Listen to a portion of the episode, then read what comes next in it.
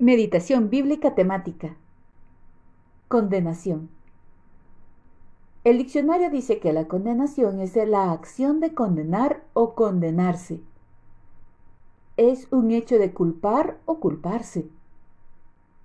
En términos religiosos, se refiere al tormento eterno en el infierno como castigo por los pecados cometidos.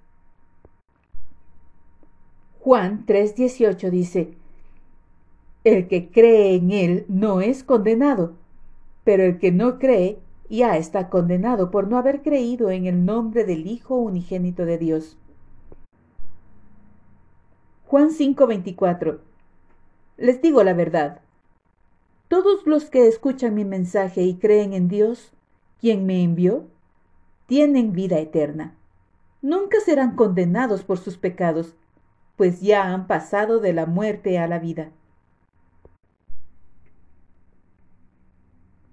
Juan 8:10 Entonces él se incorporó y le preguntó, Mujer, ¿dónde están? ¿Ya nadie te condena? Nadie, Señor. Tampoco yo te condeno. Ahora vete y no vuelvas a pecar.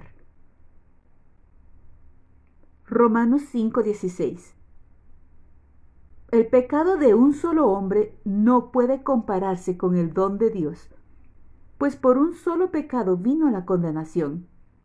Pero el don de Dios, a partir de muchos pecados, hace justos a los hombres.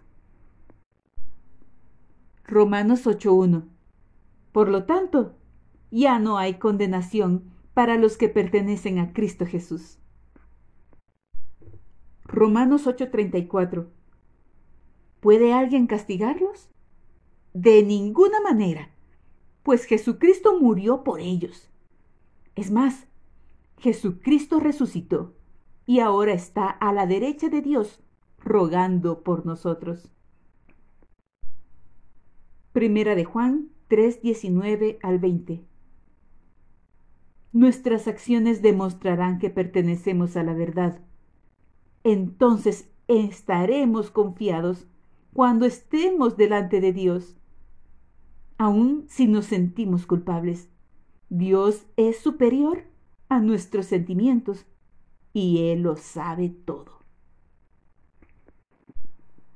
Qué maravilloso es poder descansar en la confianza de que ya somos libres de toda condenación por Cristo Jesús nuestro Señor.